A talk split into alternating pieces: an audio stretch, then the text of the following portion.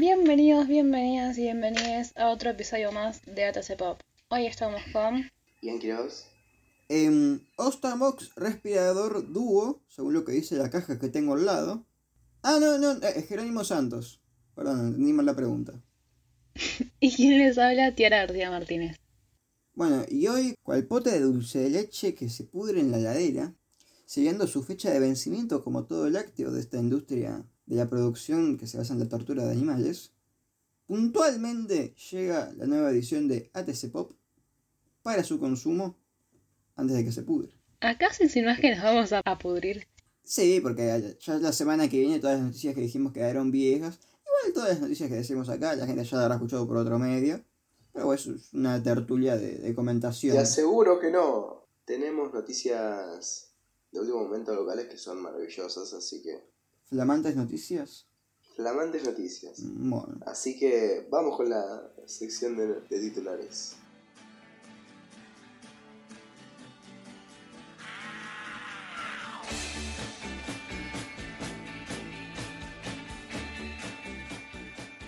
Allanaron el regional por negarse a dar información sobre un baleado.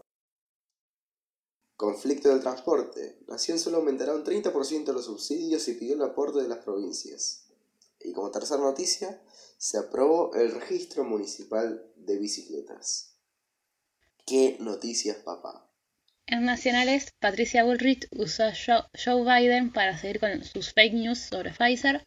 ¿Por qué Argentina no está entre los beneficiados por la donación de Biden? Alberto Fernández le envió una carta al INADI con su posición sobre la población argentina y latinoamericana. Media sanción a la ley que amplía el régimen de beneficios en las tarifas del gas. Argentina recibirá el lunes más de 930.000 vacunas AstraZeneca producidas con México. Ya en la sección internacional, primer World Tour de Joe Biden. Hablando de World Tour, me refiero a gira europea. Elecciones en Latinoamérica, resultados esperables. Le pegamos, Jero, le pegamos a una. Después, Bombita Rodríguez consigue peronizar el mundo, por lo menos parcialmente. En eso estamos. Es una muy buena manera de arrancar. Y siendo así, vamos con las, con las noticias. En lo local, bueno, tenemos esas tres noticias que vamos de abajo para arriba. Se aprobó el registro municipal de bicicletas. Ya se puso en marcha el registro de bicicletas en Mar del Plata con el objetivo de identificar la propiedad de cada rodado utilizado en el partido General Pueyrredón. La idea es que de esta manera se podría facilitar y controlar la búsqueda ante el hurto de bicicletas y eventualmente reducir este delito. ¿En serio? En serio. Esto es como, como el Estado quiere controlar eh, y regularizar cosas para las cuales no les da el cuero. Como no, no tiene la capacidad operativa para hacer eso. Por eso es voluntario y no lo hacen obligatorio y te tenés que inscribir vos al coso. No, pero igual, Una ponele que yo me inscriba. Tengo mis dudas respecto a la efectividad. Igual eh, vamos a ver cómo funciona. Tengamos fe en el proyecto. Me hace acordar a, a cuando Shelly quería que todos usáramos. Bueno, cuando íbamos. Eh, cuando yo iba en moto con mi vieja. Salió justo la ley del chaleco y del casco con la patente. El quilombo que se armó, tipo, me, me hace acordar a eso. Que si lo intentaran hacer obligatorio sería un bardo que en dos años no lo, no lo iríamos a recordar. Y que esto va a estar ahí como, más sí, bueno. Claro, es, es un proyecto con buenas intenciones quizá, pero poco aplicable. Pero mal gestionado. Mm, Pero bueno, yendo con la sección, mi sección favorita de, los locales, conflicto del transporte. Nación solo aumentará un 30% los subsidios y pidió el aporte de las provincias. Alexis Guerrera, titular de la cartera de transporte de la Nación, informó este jueves que el gobierno nacional dispondrá un aumento del 30% de los subsidios al transporte del interior del país. Un monto considerado insuficiente para los intendentes y empresarios del sector, quienes reclamaban que se triplique el actual aporte del Estado Nacional. Estamos trabajando en incrementar un 30% el subsidio. Veremos en el transcurso del año si alcanza o no para salvar la situación. Esto se da en un contexto de la pandemia donde se da una baja importante del corte de ticket, con lo cual las empresas recaudan menos y solicitan por parte del Estado la compensación, comentó el funcionario en Casa Rosada. O sea que un funcionario estatal dijo, bueno, vamos viendo. Exactamente. Es muy particular esto porque justamente nadie quiere hacerse cargo del bondi, eh, literalmente, de Se van pasando la bocha. ciudades, de las grandes ciudades argentinas más allá de Ciudad Autónoma de Buenos Aires, donde están subsidiados casi un 70%. Acá, bueno, arréglense.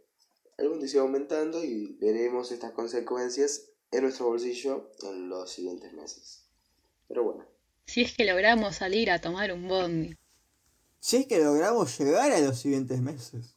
A ver, como dijo un funcionario algún tiempo, tenemos que pasar el invierno, así que vamos a llegar al segundo semestre. Ustedes esperen. Bueno, allanaron el regional por negarse a dar información sobre un baleado. La justicia de Mar del Plata tuvo que recurrir a un allanamiento en el hospital internacional para obtener la historia clínica de un joven de 20 años baleado días atrás, luego de que la fiscalía que interviene en la investigación recibiera solo negativas por parte de las autoridades del nosocomio. Durante el procedimiento llevado a cabo por la comisaría quinta a requerimiento del fiscal Castro, hubo algún momento de tensión protagonizado por la directora ejecutiva de Liga, que se mostró reticente y hasta se puso a firmar la orden judicial, según lo que indicaron fuentes consultadas. Bardo, bardo. Y más bardo. ¿Nacionales? Yendo con nacionales, como todas las semanas, Pato Bullrich, haciendo uso de la atención pública, mintió con la acusación de retornos en la compra de vacunas, mintió con la efectividad de Sinoplan, mintió difundiendo fotos viejas de íntimos de Alberto Fernández y ahora la electoral PRO vuelve a mentir responsabilizando a la ministra Carla Bisotti porque Argentina no figura en la lista de países que recibirán la donación de vacunas Pfizer que prepara Joe Biden. Bardo, como siempre. ¿Eso es eh, opinión tuya o igual que Alberto estás usando una cita y desligándote completamente del Yo me desligo completamente. Así lo tiraron mis fuentes. Fuente, página 12. No, fue Clarín, no fue página 12. Fue Clarín. No levanté noticias de página 12, así que no culpes a ese medio. Oh, e, esto es un montón. Después, ¿por qué Argentina no está entre los beneficiados por la donación de Biden? El gobierno de Estados Unidos decidió comprar 500 millones de dosis al laboratorio Pfizer para donarlos a países que no pueden acceder a las vacunas contra el coronavirus.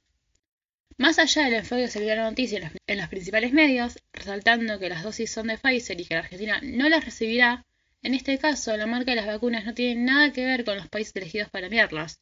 COVAX divide en dos categorías a los países participantes, los autofinanciados y los financiados. Los primeros pagan por las vacunas que recibirán y los segundos se benefician con la ayuda del compromiso anticipado de mercado que les financia la participación. En general, los países autofinanciados, incluida la Argentina, sustentaron sus planes de vacunación con acuerdos bilaterales directos con cada uno de los laboratorios productores.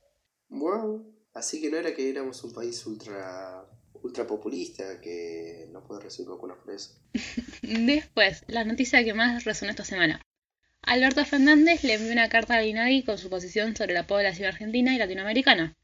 El presidente Alberto Fernández dirigió una carta a la titular del INADI, Victoria Donda, en la que destacó su pedido de disculpas ante quienes se sintieron ofendidos por sus dichos del miércoles durante un acto con el presidente de España, pero sobre todo desplegó su verdadero pensamiento sobre el tema.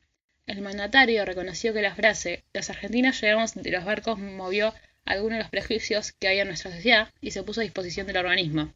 Fernández consideró que la frase Los mexicanos salieron de los indios, los brasileños salieron de la selva, pero nosotros, los argentinos, venimos de los barcos, citada de una canción de Lito Nevia, fue interpretada de un modo que contradice mis acciones y nuestras decisiones de gobierno y resaltó sus convicciones profundas y sentidas sobre la población argentina y latinoamericana. Tuvo dos fallidos durante esta semana Alberto Fernández. Y qué fallidos. El segundo, bueno, se lo podemos dejar de pasar. El de vayan y contagiense. Eh, pero el primero, mamá mía, tipo. Nos está empezando a dar material para memes. Un presidente que no nos había dado este tipo de material durante dos años. Así que se agradece porque hacía falta, pero no puedes decir eso. Es totalmente indefendible. Yo confirmo mi pensamiento de que la comunicación humana es muy complicada. Eh, mm. hay, algunas personas que deberían tatuarse en la mano, no hables más. No. Cállate. Como lo Coincido. posible. Porque, a ver, la, la frase de Alberto Fernández no coincide ni con su trayectoria política, ni con la trayectoria de su espacio político, ni con sus actos de gobierno. De hecho, fue pidió perdón. Si bien las disculpas que pidió son sumamente pobres, conceptualmente, Perdón si te sentiste ofendido. Muy pobres. No, no, no dijo, yo lo banco y, y es verdad, no. Históricamente el peronismo es de reivindicar a la masa excluida, aquellos sectores marginalizados, las cabecitas negras. Entonces, está bien que el peronismo nunca fue indigenista, nunca fue afrodescendiente, siempre hubieron actos de racismo, de hecho, durante el gobierno de Perón, durante el gobierno de Alberto, siguen habiendo maltratos a las comunidades indígenas y afrodescendientes, pero de ahí a que lo digan abiertamente, no, se entiende de dónde sale. Un montón. Bueno, tanto es así que Brasil pidió que Alberto Fernández que excluido de toda asamblea que se haga por los siguientes, por toda la duración que quede de su mandato. Bueno, y esto también viene lo que hablamos de mm, la gente piensa por antinomias. Como alguien dice algo y yo si estoy en el lado opuesto, reacciono a ese pensamiento. Entonces Alberto Fernández dice esta frase y ahora la oposición salta, agarra la bandera inca y dice, hijo de puta, aguante los pueblos originales. Sería como un buen momento, ¿saben para qué? Para decir, ah, son tan indigenistas, mandar una ley al Congreso para devolverle tierras históricamente. ¿Eh? ¡Apa! Vamos a ver si ahí la votan. Oso. ¡Oso! Se les cae el discurso. Sí, lo que me quedé pensando también es que Alberto Fernández, en esta postura que tiene de soy el porteño más federal, después con este tipo de frases, te hace acordar que es porteño, tipo... Es verdad. No, no deja de ser eso. Sí, y todos los presidentes tienen en mayor o menor medida, todos los presidentes. Eh, Macri tiraba los mismos comentarios, aunque de Macri es esperable. Cristina también tiró un par de comentarios así. Y, y el tema no es que mm, eso esté inculcado en nosotros, porque es una frase que yo la escuché eh, varias veces. Hay un racismo estructural en la Argentina que es innegable. El tema es que este movimiento político debería tratar de combatirlo, por lo menos estas expresiones. Mm. De tratar de deconstruir eso, no apoyarlo. Pero bueno, veremos cómo se redime Alberto después de eso, porque las disculpas que dio fueron las de un comediante triste. eh, la. Fueron las típicas de un adolescente cuando se manda una cagada que te dice, no fue mi intención. Bueno, ahí. ¿Sabes qué debería haber hecho? ¿Vieron al principio de la pandemia? Horacio Rodríguez Larreta tuvo un abrupto donde estaba el ministro diciéndole no estornuden en la palma de la mano, estornuden en el codo, y el acto seguido estornudaba en la mano, y eso se difundió Sí. diciéndole que boludo que son Larreta. El tipo dijo, no, qué gil, ¿cómo pude haber hecho esto? Bueno, si esto se difunde, nos ayuda a crear conciencia. Eh, Alberto tendría que hacer algo así, más grande obviamente, porque lo que hizo Larreta dentro de todo queda chico. Pero no, no hacerse el boludo y escabullirse como, ay, bueno, me, me quedo callado. Claramente. Bueno, el problema es que si habla, a ver qué hace. Así que, qué complicadas son las comunicaciones humanas. Hay que aprender a comunicarnos. Pero bueno. Continuando con las noticias, media sanción a la ley que amplía el régimen de beneficios en las tarifas del gas. La Cámara de Diputados aprobó con 190 votos a favor, 16 en contra y 43 abstenciones el proyecto de ley conocido como Zonas Frías, que amplía el régimen de beneficios en las tarifas gas que pagan usuarios residenciales que viven en localidades con bajas temperaturas. La iniciativa pasa ahora al Senado, que, en caso de sancionarla, permitirá implementar un régimen de tarifas diferenciales de gas que otorga descuentos de entre el 30 y el 50% respecto al cuadro tarifario pleno dispuesto por el Enargas. Vamos a tener gas más barato. Ahorremos, sí, no mentira, pero... Y para cerrar las noticias nacionales, más de 930.000 vacunas producidas en forma conjunta con México llegarán el próximo lunes al país para reforzar el plan de inmunización contra el coronavirus implementado por el Gobierno Nacional, con lo que el total de dosis recibidas desde diciembre pasado rondará las 20 millones. ¿Vamos con internacionales? Vamos con Vamos con internacionales. Muy bien, vamos a empezar por la parte de las elecciones.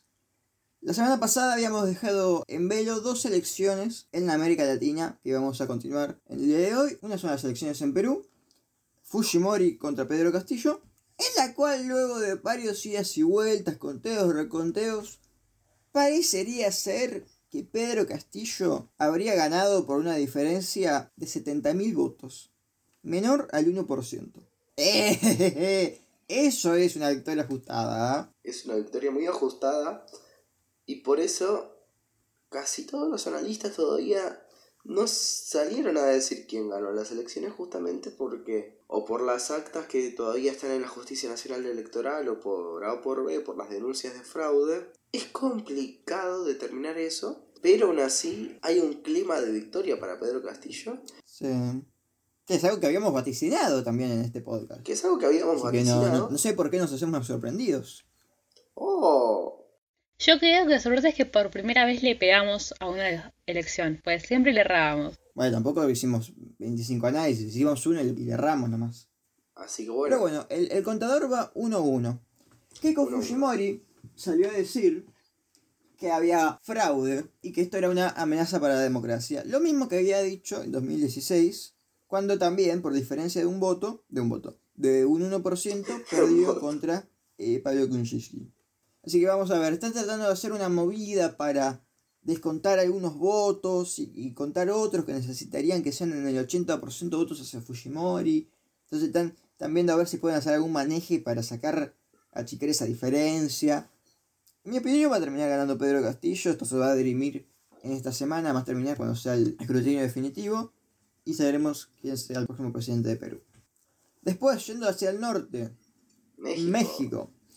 Eh, México tuvo elecciones. Lo más importante, las elecciones para legisladores nacionales. López Obrador fue el, parti- el partido de López Obrador, Morena. Fue el más votado con diferencia. Sin embargo, perdió votos en relación con la elección anterior. Y ahora no tendría mayoría absoluta él solo, sino que necesitaría el apoyo de sus aliados para llegar a una mayoría. El aliado del partido de López Obrador, el Partido Verde, podría lograr llegar a esa mayoría y si sumara a el Partido Socialdemócrata Movimiento Ciudadano, que tiene unos 20 diputados más, podría llegar a, a un bloque parlamentario más sólido. Pero bueno, esto le quita aire a López Obrador y a las reformas que quiere llevar adelante y le achican un poco la agenda, ¿no?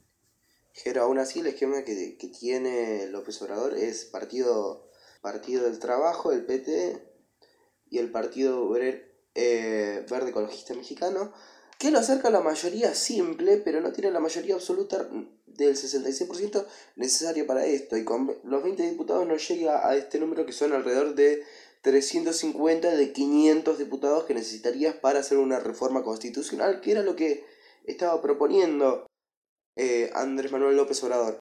Igualmente lo más importante que se da en esto es cómo logra avanzar la oposición, más que nada sobre la Ciudad de México, pero aún así pierde las gobernaturas del interior. O sea, vemos que la oposición se logra consolidar en el Poder Legislativo Nacional a costa de perder gubernaturas, como le dicen ellos, en un contexto donde son necesarias justamente esas gubernaturas por el impacto que tiene la política federal en el interior en esas relaciones de contrapesos entre el poder nacional y el poder provincial de cada uno de los estados. Bueno, pero en esa ecuación yo creo que la oposición sale ganando, porque considerando cuál es su margen de juego, obligarlo a López Obrador a tener que hacer más pactos políticos y quitarle la posibilidad de una mayoría absoluta es un, gran avance en el marco de que el partido de López Obrador se estaba comiendo la política mexicana. Claramente sí, y lo que demuestra es que todavía al no, llegar a hacer una mayoría en, y siendo partidos tan distintos, porque recordamos que está Partido de la Revolución Democrática, el Partido Revolucionario, eh, Revolucionario Institucional, el Partido Acción Nacional, el Movimiento Ciudadano, esa masa de oposición verdaderamente no llega a convencer a la población porque todavía no llega a una mayoría que sea firme. Porque vemos que con el 35% de los votos Morena logra por A o por B hacer una mayoría simple en la Cámara de Diputados y poder pasar las leyes que quiera a pesar de que no pueda pasar la reforma constitucional que quería. Se presenta un esquema muy complejo porque la participación bajó al 51% y también se presenta un esquema donde nosotros vamos a tener que empezar a pensar dentro de la política mexicana a Morena como un nuevo jugador y nuevo contrapeso más que nada de las élites económicas en México y cómo va a entrar en ese juego. Justamente para ver qué deformaciones va a tener Morena a la hora de en tres años tener que volver a presentar un candidato a presidente. Bien, yo no con la noticia, eh, les voy a hacer un quiz. Les voy a dar una frase y ustedes tienen que identificar quién la dijo. Yo rendí un examen hoy. No me hagas esto, Jero. No, no, es cortito, es cortito. Las vacunas son herramientas políticas y deben estar subordinadas al interés público. Opción A, la dijo Juan Domingo Perón. Opción B, la dijo Vladimir Putin. Opción C. La dijo Alberto Fernández en un estado de ebriedad tratando de desviar la atención de sus anteriores cinco frases erróneas que ofendían a aproximadamente 95 grupos sociales. Opción D. La dijo el director de propiedad intelectual de la Organización Mundial de Comercio. ¿Biden? Yo voy por Putin. Mm, no. Lo dijo el director de la sección de propiedad internacional de la Organización Mundial de Comercio, Anthony Tauban, hablando de la necesidad de liberar patentes, al menos por tres años, para que de esa forma pueda terminarse con la pandemia de una forma inmediata. Las vacunas tienen que estar subordinadas a intereses públicos. ¿Eh? Chupate esa. También dijo, el riesgo de los derechos de la propiedad intelectual se pueden exceder y no sean leídos como lo que son herramientas de política que deben estar subordinadas siempre al interés público. Mira vos, ¿eh? Ah, chalay. Igual que loco que esto hace tres meses no lo decía ni a palos. Y aunque le pegasen. Y no. Pero está cambiando el panorama internacional y vemos cómo las vacunas pueden hacer que nos acerquemos al fin de la pandemia. Sí. Sí, igual aclaró, dijo, la suspensión de patentes no elimina la complejidad, por lo tanto apuntó que hay otras barreras que también impiden el pleno desarrollo, propagación del plan de vacunación mundial, así que me dijo, bueno, sí, tampoco nos volvamos locos con el tema este. Bueno. Y después pasando al último tema, o al primero, según el orden que vos quieras. Biden. Primero, un dedito. Así como la semana pasada dijimos que continuó un decreto de su ex camarada Donald Trump para prohibir la inversión en empresas chinas, hoy eliminó la prohibición de TikTok y WeChat. ¿eh? Dos aplicaciones chinas que habían sido prohibidas por tener una política de datos franqueable. Así que bueno, ahora los estadounidenses pueden volver a seguir usando TikTok y perder sus vidas dentro de esa aplicación. Muy bien, y respecto a la gira europea, llegó el miércoles al Reino Unido en su primera parada en la gira europea, durante la cual espera insistir sobre la entereza de su alianza transatlántica, remontar la OTAN y prepararse para un eventual encuentro con Vladimir Putin. Y llegar diciendo, mira cómo me bancan los pibes. En su reunión con el G7 salieron el tema de las emisiones de carbono, las vacunas y ahora que Estados Unidos está de vuelta en los foros internacionales y dice, vamos que es la posta, bueno, podemos esperar eh, declaraciones como la del secretario de Comercio de, Propiedad Intelectual, perdón, de la Organización Mundial de Comercio, y que todo tienda a un tinte más progresista. De hecho, el gobierno de Boris Johnson acogió con beneplácito este acercamiento progresista de Estados Unidos y apoyó todas las políticas presentadas por el mandatario estadounidense, incluido proyectos de un impuesto a las ganancias para las grandes riquezas. Así que bien, con eso cerraríamos la, la sección de internacionales y la sección de noticias.